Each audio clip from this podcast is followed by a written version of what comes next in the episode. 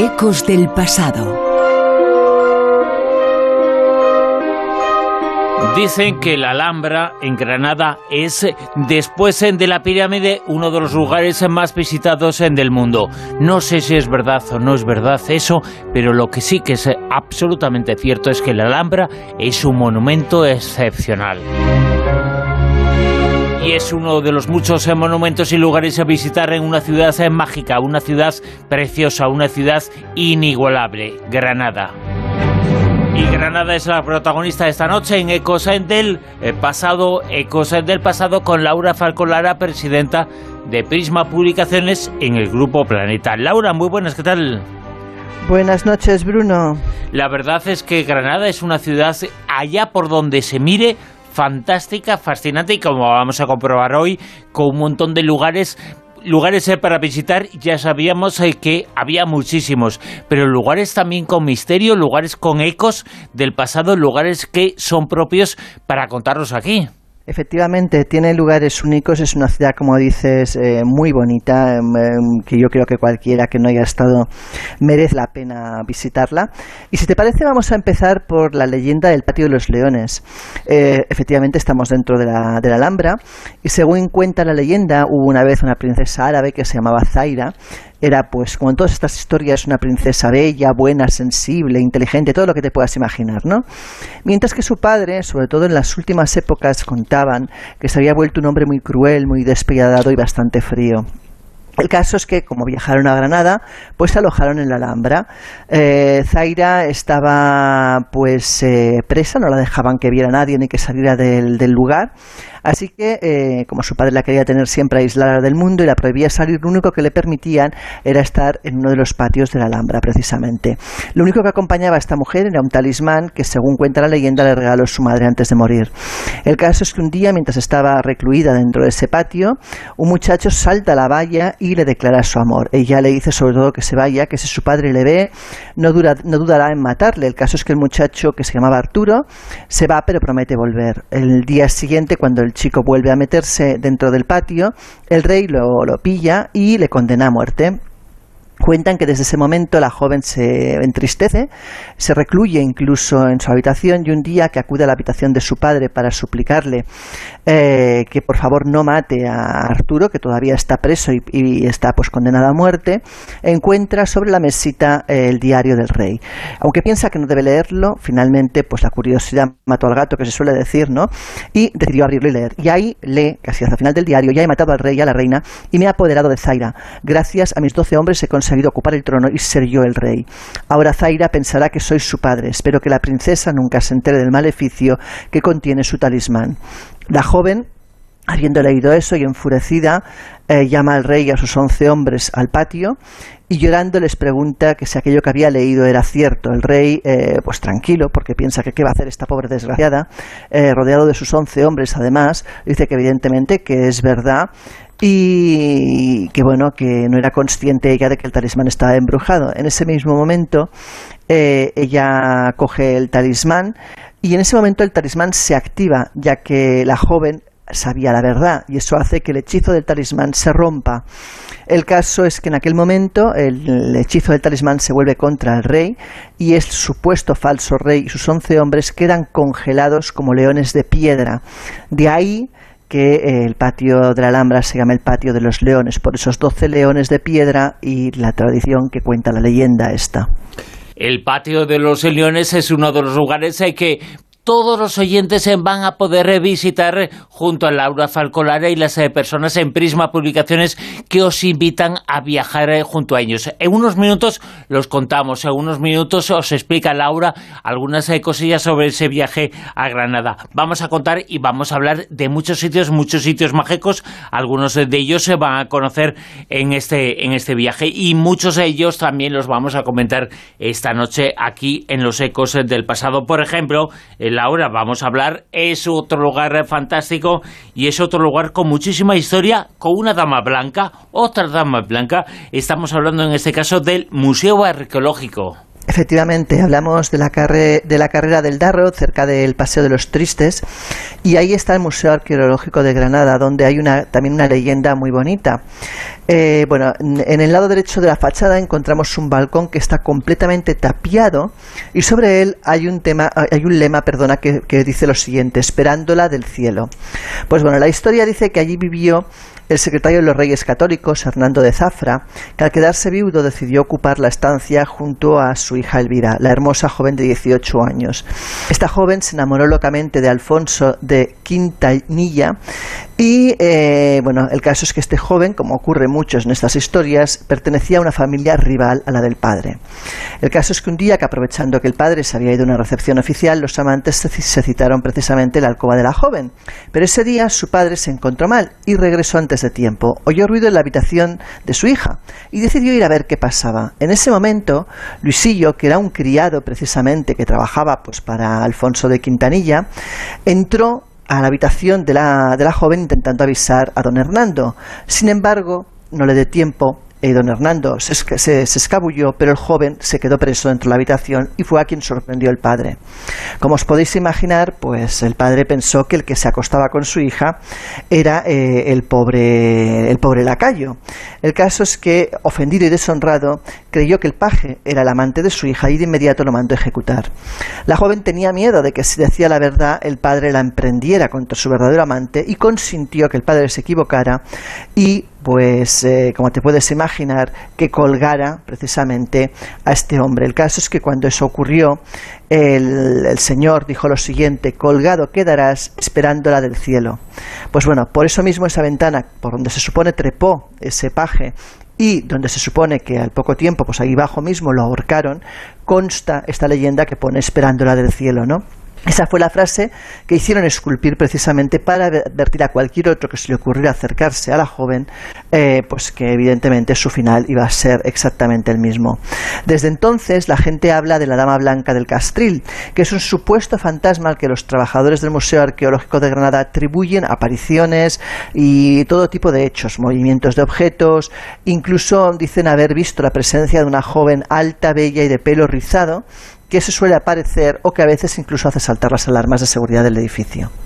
La verdad es que es una historia fascinante, la del Museo Arqueológico de Granada, la historia que hemos contado, la de esa dama blanca, también esta que vamos a contar a continuación, nos evoca algo fantástico. Muchas eh, ciudades históricas en Madrid ahí tiene varias eh, puertas, la Puerta del Alcalá es más conocida, pero también en Granada existen, existen creo que cuatro, y una de ellas es eh, la Puerta de la Justicia y también tiene su propia leyenda. Efectivamente, la Puerta de la Justicia es una de las cuatro puertas que dan al recinto palaciego de la Alhambra y cuenta la leyenda que era tan recia y tan dura eh, que aún habiendo recibido ataque de mil ejércitos enemigos, jamás, se suponía que jamás iba a caer, ¿no? Se decía eh, que el día que la llave del arco del interior de la puerta de la justicia y la mano del arco exterior se uniesen, la alhambra caería porque el fin del mundo habría llegado. Además, la leyenda decía que ningún caballero montado a caballo con su lanza podría tocar con la punta de esta la mano que está esculpida en lo alto del arco, del arco exterior. Se decía que aquel caballero que fuera capaz de hacerlo conquistaría el trono de la Alhambra. Bueno, pues es una leyenda mitológica muy bonita y, nada, alimenta pues un poco más este mundo de las leyendas y de los mitos que, Granada tiene muchísimos. Pero eh, recordamos, eh, no ha conseguido ningún caballero tocar ese lugar eh, que conquistaría gracias a ello el trono de la Alhambra. Y, no ha llegado el fin del mundo ni nada de eso. Afortunadamente, pero no yo no creo que falte mucho ¿eh?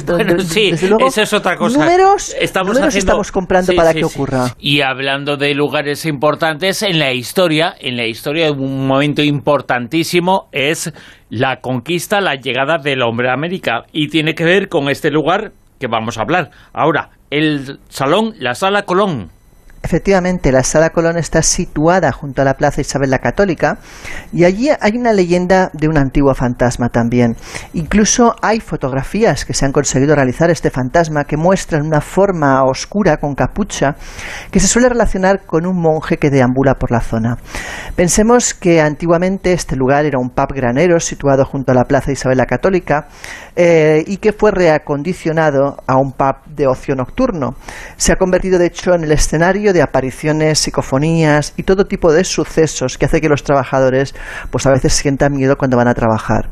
Según cuentan, empezaron a tener apariciones extrañas y movimientos incluso de objetos, como por ejemplo vasos que salían despedidos, susurros o incluso todo tipo de objetos que aparecían de un lugar a otro totalmente distinto, ¿no? Según cuentan, hay gente que incluso sentía que la tocaban y que cuando se giraban había nadie. También muchos han oído como si susurraran su nombre. Y lo que han hecho es que muchos trabajadores pues no quisieran volver a trabajar y, pidieran que les, que les, despidieran, que prescindieran de ellos, ¿no? Todos estos sucesos encuentran pues algo en común y es que eh, el origen de este edificio no tiene nada que ver con lo que es ahora el local. Justo esa zona antiguamente era utilizada como granero del Palacio de los Abrantes. Hablamos del siglo XVI y según cuentan algunos investigadores, el granero, el granero este pudo estar conectado con diferentes conventos por pasadizos subterráneos. De hecho, se tiene la suposición, la creencia de que igual allí pudieron darse algún tipo de crímenes religiosos. En la zona de la barra, de hecho, eh, encontraron, al picar el suelo para hacer una serie de obras, unas tumbas de monjes que ocuparon ese lugar. De ahí también podría venir la aparición de ese monje que muchos dicen ver. Según explica, por ejemplo, el escritor investigador José Manuel Frías, que bueno, en el libro Granada Misteriosa, algunos clientes, sobre todo en la parte del sótano, tienen percepciones extrañas. Incluso con el local vacío, según él cuenta, te da la sensación que como si hubiera alguien, como si te estuvieran mirando y como si las energías no dejaran de moverse.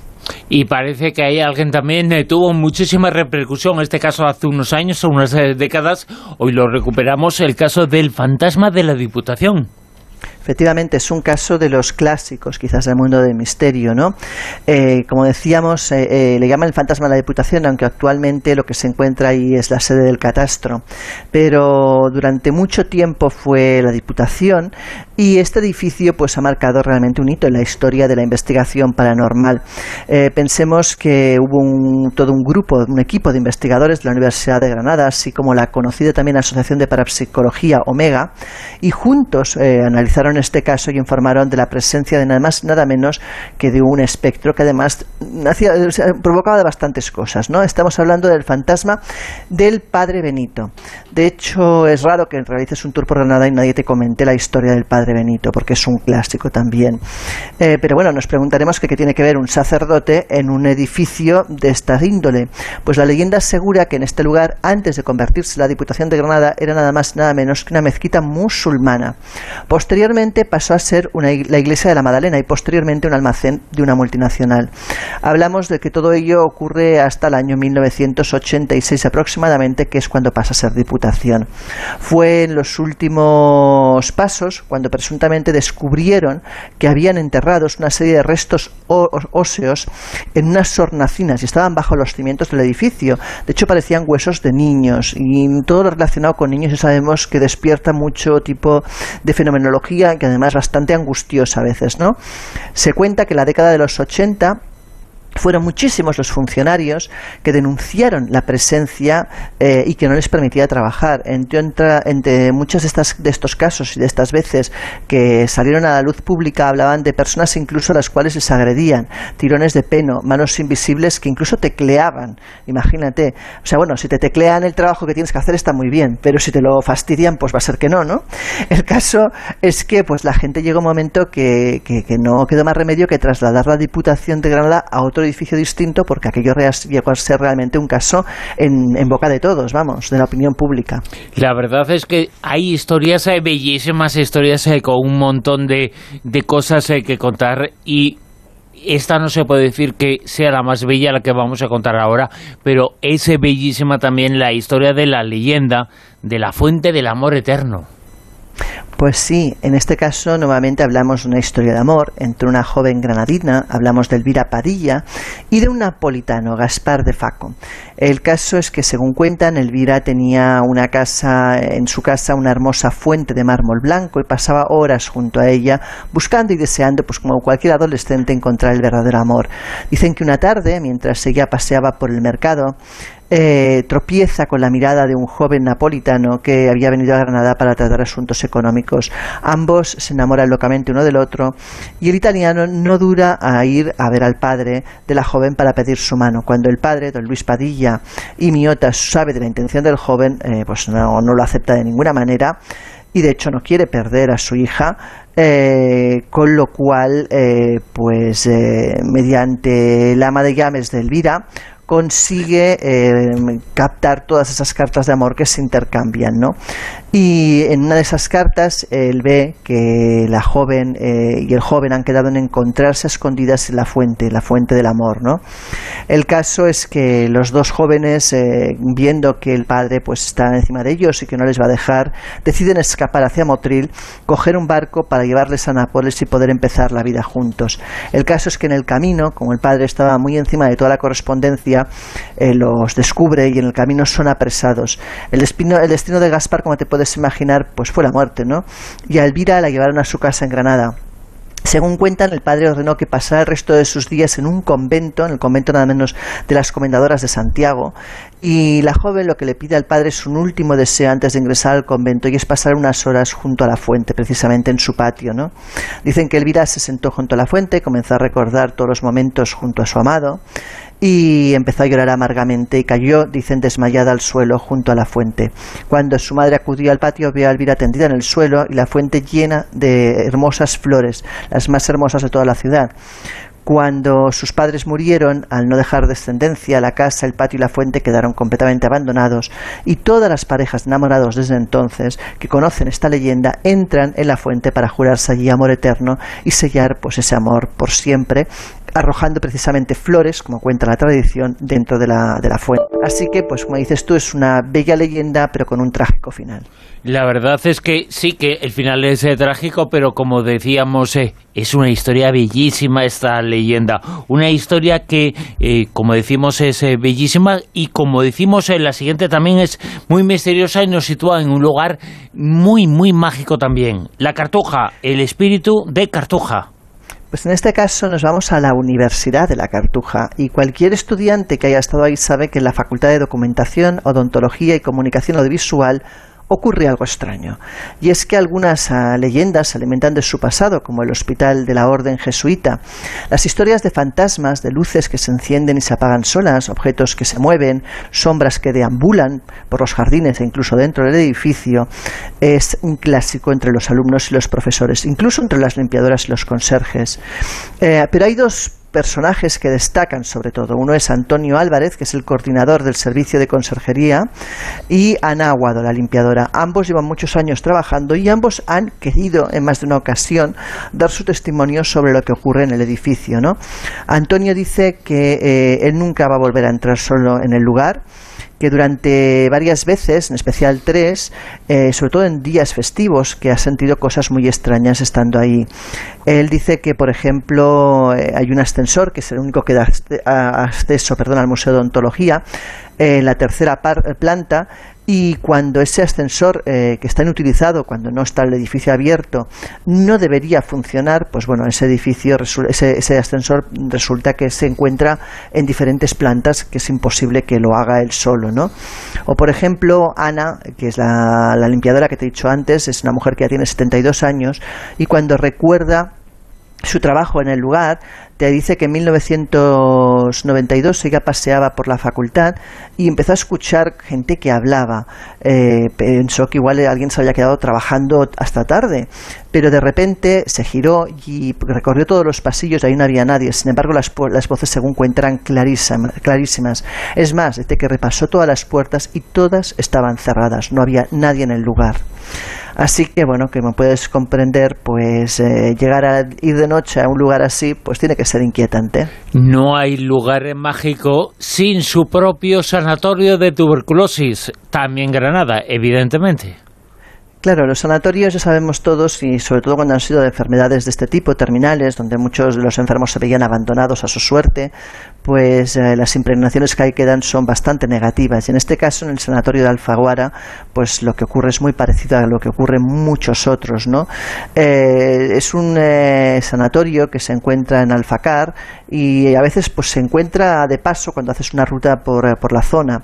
El caso es que, según cuenta la historia, la alemana doña Berta Wilms eh, construyó, hizo construir este sanatorio en 1923. El centro hospitalario tenía como fin pues el descanso de este tipo de enfermos, los enfermos de tuberculosis, pero poco a poco fue quedando abandonado y deteriorado tras sobre todo el paso de la guerra civil, ya que la Sierra de Alfaguara fue una zona pues, de enfrentamientos bélicos. ¿no? Dicen que tras la guerra, otra alemana, hablamos de Elena Birkmann, toma la actividad de nuevo del sanatorio y eh, según apuntó hace algunos años eh, Agustín Marañez, que es un hombre que vivió allí en la zona, las, las presencias femeninas eh, que se han visto en el lugar podrían corresponder precisamente pues con doña Elena, cuyo hijo no volvió a ver después de que partiera a combatir durante la Segunda Guerra Mundial. Eh, esta mujer, según cuentan, falleció a causa de un cáncer, estando retirada en su casa de Sierra Nevada. Sin embargo, según dicen, pues quedó muy apegada precisamente doña Elena al lugar, ¿no? Y dicen que es uno de los espíritus que probablemente se manifiesta. Según cuentan en el libro Trece historias de fantasmas, Casas Encantadas y Poltergeist de Rafael Casares y Juan Arcas, los primeros testimonios que se encuentran hablan de apariciones y sucesos fuera de lo normal que datan de después justo de la guerra civil. Y dicen que los fenómenos no han dejado de ocurrir, que incluso hoy en día siguen habiendo. ¿no? De hecho, hay varias fotografías donde hay esta aparición de esta supuesta mujer que podría ser Elena, pero también se han grabado psicofonías y también pues, se han visto, como en otros lugares, objetos que se mueven solos o hechos insólitos que te hacen tener la sensación de que no estás solo en ese lugar, a pesar de estar en un rincón de un bosque apartado de todo el mundo. Todo lo que nos estás contando a uno le entran ganas de viajar, viajar y desplazarse a Granada para ver esos sitios. Eh, precisamente es lo que vais a hacer en Prisma, ¿no? Pues sí, del 3 al 6 de diciembre eh, pues se realizará una ruta por Granada mágica y misteriosa, saldrá desde Madrid y la llevarán pues entre Jesús Ortega, mi compañero en el Colegio Invisible, y Federico Parial, que es un gran experto eh, del sur, eh, acostumbrado además a tener testimonios de investigaciones parapsicológicas, con lo cual aquellos que tengan la suerte de asistir a esta ruta podrán oír de primera mano psicofonías que se grabaron en los diferentes lugares que van a recorrer. Y como te decía, pues es una ruta muy bonita eh, que recorrerá gran parte de esa Granada desconocida, más allá de recorrer evidentemente los lugares típicos, como puede ser la Pero bueno, verán, por ejemplo, el Palacio Encantado de Orce o también, por ejemplo, en Benamaurel, eh, pues estarán las mazmorras árabes, que es un lugar también precioso, en el yacimiento arqueológico de Castellón Alto en Galera, también, por ejemplo, la necrópolis ibérica de Tutuí, bueno, eh, muchísimos lugares que vale la pena conocer y además, como decíamos, una ciudad que yo creo que es de las más bonitas de España. Desde luego que así es. Y quien quiera acompañaros, eh, ¿qué tiene que pulsar en Internet eh, para ver eh, la información? ¿Qué tiene que conocer? ¿A dónde Pues, tiene que acudir? Es tan fácil como entrar en viajesprisma.com y ahí tiene todas las actividades que actualmente tenemos en marcha, porque hay alguna más, como bien Claro, sabes. claro. Granada es un destino solo de los muchos que estáis Claro. haciendo, destino y una actividad solo, porque hay muchas Sí. otras eh, cosas que estáis preparando Pensemos- para las próximas semanas. Claro, pensemos que, por ejemplo, para finales de noviembre, el 26 y 27, tenemos el Congreso de Misterio en Segovia, donde estaremos pues el Colegio Invisible al completo, pero además también tendremos ponentes de la altura de David Cuevas, de Cristian Puig, Miguel Pedrero, David Botello, Mariano Fernández Uresti, Jesús Vallejo, bueno, eh, un elenco increíble que durante pues el 26 y 27 de noviembre nos hará pues nos dará muchísimas conferencias y además por la noche para aquellos que quieran abrir una ruta por la Segovia mágica. Así que no os lo podéis perder y bueno y el sábado aparte también tendremos eh, pues una grabación del Colegio Invisible desde el Congreso. Además esta es otra de aquellas ciudades que tampoco vale la pena perderse. Una ciudad también maravillosa Una ciudad eh, maravillosa a la que también vais a, a viajar. Invitamos aquí la gente que quiera conocer y que quiera saber toda la información sobre lo que estáis eh, preparando. Viajesprisma.com, espaciomisterio.com y muchísimas cosas eh, en donde pueden Y- conseguir información ya de te iba a decir y ahora sí que porque además sé de mucha gente que tras oír la rosa aquí la rosa que para Semana Santa nos volvíamos a Egipto, eh, pues eh, bueno, y tenemos, sin tener el viaje colgado todavía, tenemos la mitad del pasaje ah, lleno. sí, fíjate. Con reservas. Eh, deciros con, el hambre, entre comillas, que hemos pasado la gente muy atada a donde estaba, no por otra cosa más que por una necesidad médica que nos hacía que fuera imposible. hay muchas ganas de viajar y de hacer cosas. Y, eso sí, deciros que la ¿eh? semana que viene sí que ya colgamos, a partir de mañana o pasado, como mucho, colgaremos el viaje. Que los que hay reservado plaza desde luego las plazas han descontado de la capacidad del viaje, que ahora cuando se cuelgue, pues bueno, tendrá la mitad de capacidad, pero por eso, porque tenemos muchas pre-reservas, ¿no? Y, o sea que a partir de esta semana no os despistéis porque las plazas vuelan, que sé de mucha gente que la vez anterior luego nos llamaba por teléfono pidiéndonos, implorándonos que habilitáramos nuevas plazas y no se puede, hay un tope máximo por capacidad de autobús, por logística, por todo. Así que aquellos que quieran, esta semana que viene, por favor, entrar en la web de viajesprisma.com y ya pues comprar el viaje. Pues eh, que hagan eso todos los oyentes en de la Rosa de los Vientos y todos los oyentes en de Onda Cero van a comprobar y van a asistir al Colegio Invisible el próximo jueves eh, por la noche, madrugada del viernes. Al finalizar eh, Radio Estadio Noche, ahí abre sus puertas el Colegio Invisible. Esta semana, ¿qué es lo que nos vais a contar?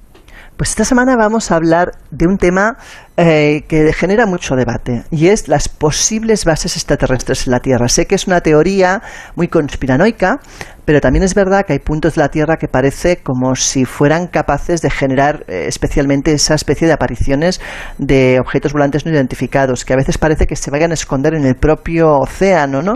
Y que ha generado pues un gran debate eh, pensando que igual pues puedan habitar o puedan estar entre nosotros desde hace tiempo. Pues de eso hablaremos este jueves en el Colegio Invisible.